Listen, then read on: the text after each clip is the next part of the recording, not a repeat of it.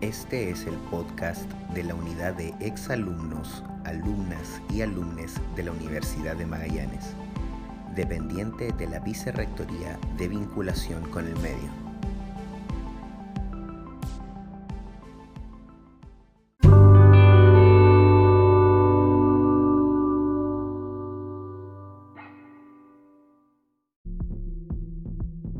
Bienvenidos y bienvenidas a un nuevo episodio del podcast de la unidad de exalumnos y alumnas de la Universidad Magallanes. Mi nombre es Cristóbal Antiquera y hoy con nosotros tenemos a una invitada muy especial.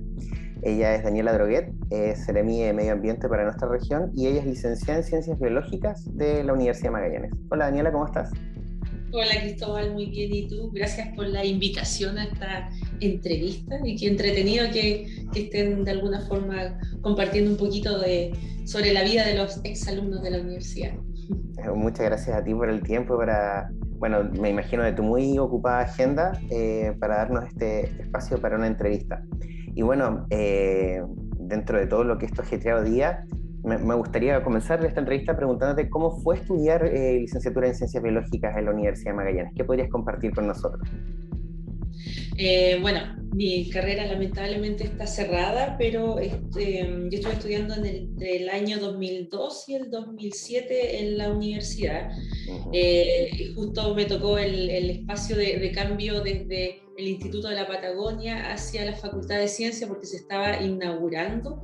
Así que alcancé a estar un año con mi grupo, con mi generación en, en el Instituto de la Patagonia asistiendo a, las clases ahí donde hoy en día creo que está la facultad, parte de, las salas de arquitectura, ese tipo de, laboratorio.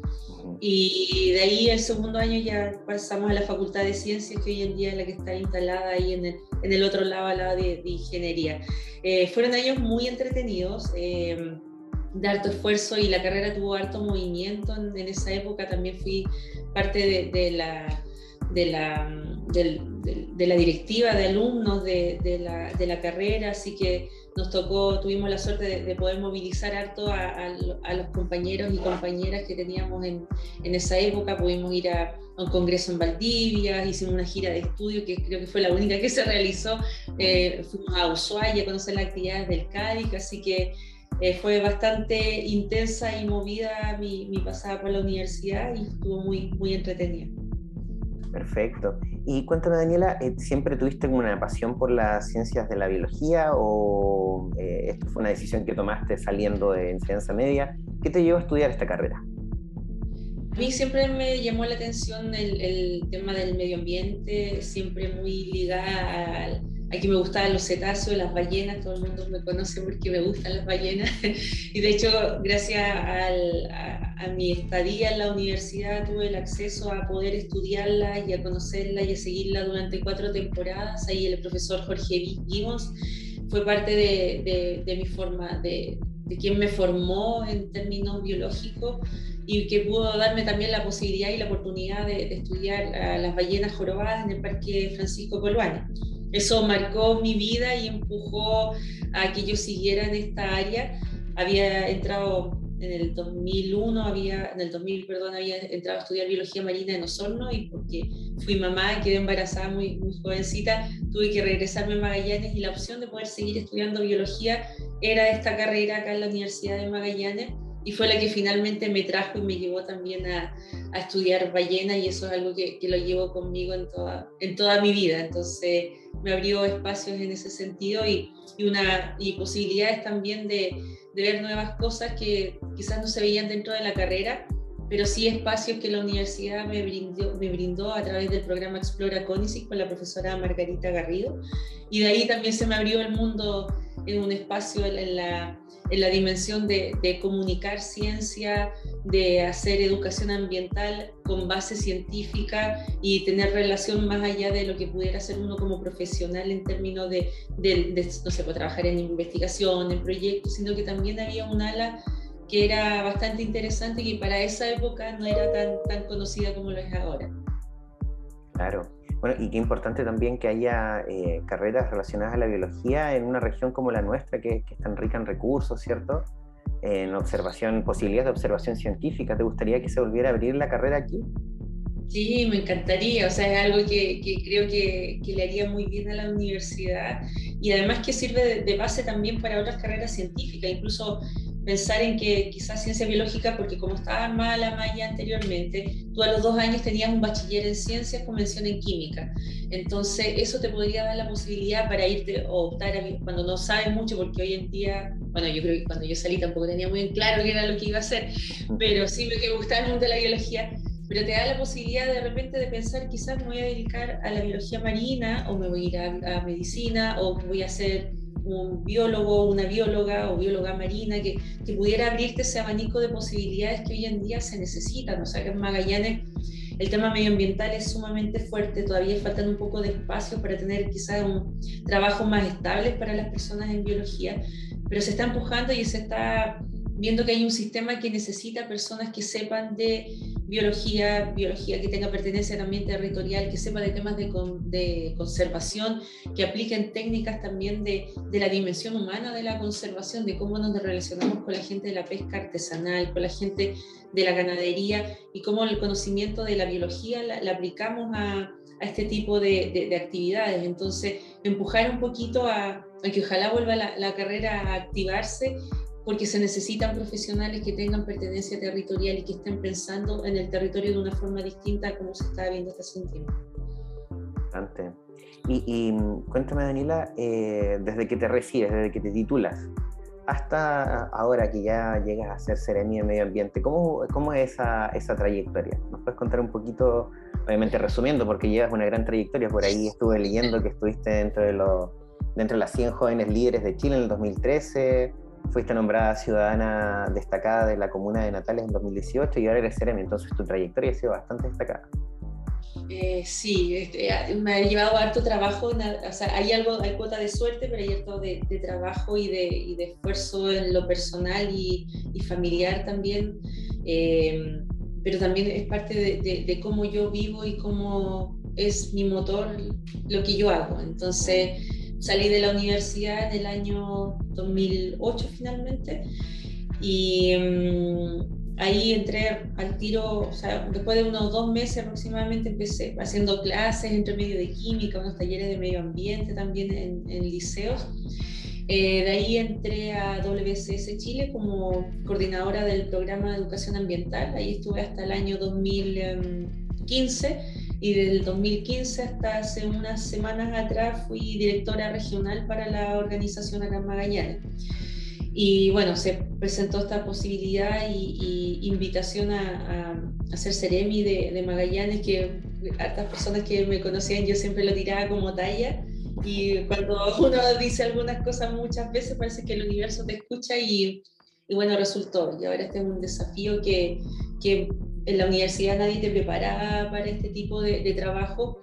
La universidad te entrega herramientas y te entrega conocimiento de base para lo que tú puedes hacer, pero de ahí las otras oportunidades y las cosas que uno va haciendo y adquiriendo es mucho del trabajo y, de las oportunidades y de las ganas que, que le pongas a, lo que quieres hacer cuál es tu convicción finalmente. O sea, mi, convicción aquí, casi como, como la niña voy, eh, Scout, la, es como finalmente, no sé si salvar el mundo, pero sí aportar al cuidado del medio ambiente, a que haya, exista la, la conservación efectiva y empujar a que seamos más, más armoniosos con, con, nuestro entorno. Esa es como la, la, visión y la misión que tengo en, en mi cabeza y lo, en los lugares en los que me estoy, he estado desempeñando he tenido la oportunidad de, de hacerlo. Así que es parte de, de la pega que, que, empujo y que trato de contagiar a quienes están a mi alrededor.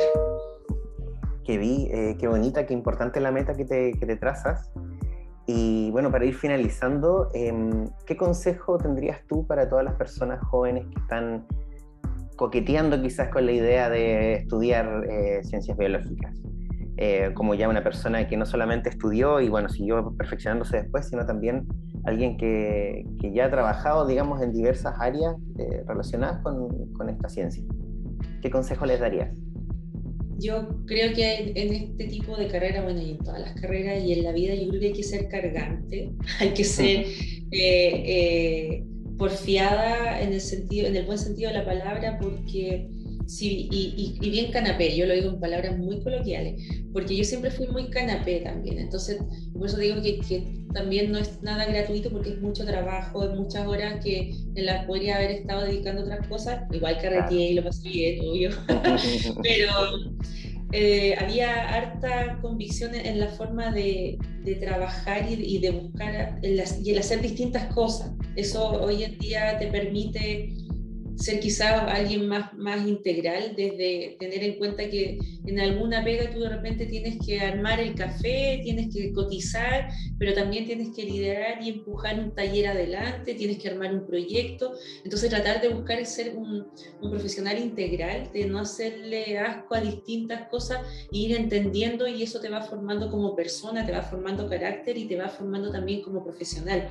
Como les decía, la universidad te entrega un set de herramientas, pero la vida también te va entregando otra y esa tienes que ser capaz de, tomarla. Y, y, para mí, por ejemplo, en, la universidad también fue muy escuela el participar en el programa de Explora con Isita y con la profe Margarita Garrido, porque ella me enseñó mucho de de cómo trabajar en equipo, de cómo ser responsable en ciertas actividades. Muchas veces no teníamos mucho dinero, no nos pagaban tanto, pero había una convicción de que lo que estábamos haciendo iba a ayudar, iba a empujar a que otros niños, que otros jóvenes tuvieran otras oportunidades que de repente uno mismo no las tuvo. Entonces la posibilidad de, abrir espacios también para que otras personas puedan desarrollarse, eso igual es, es fundamental, el ser colaborativo, trabajar en equipo y ser cargante y obtuso con algunas cosas, lo, hace que, que, tú logres ciertas cosas. Es como, todo el mundo me dice, uy, qué suerte, vi, este, trabajaste con ballena. Y dije, sí, pero estuve ahí siempre. Y me dijeron, tienes esta oportunidad, la tomas, es ahora, y así fue. O sea, cuando se abrieron las oportunidades, las tomé. Y eso es lo que es como la invitación también a, a estar despierto, despierta, a que las oportunidades están, pero no tienes que dejarlas pasar.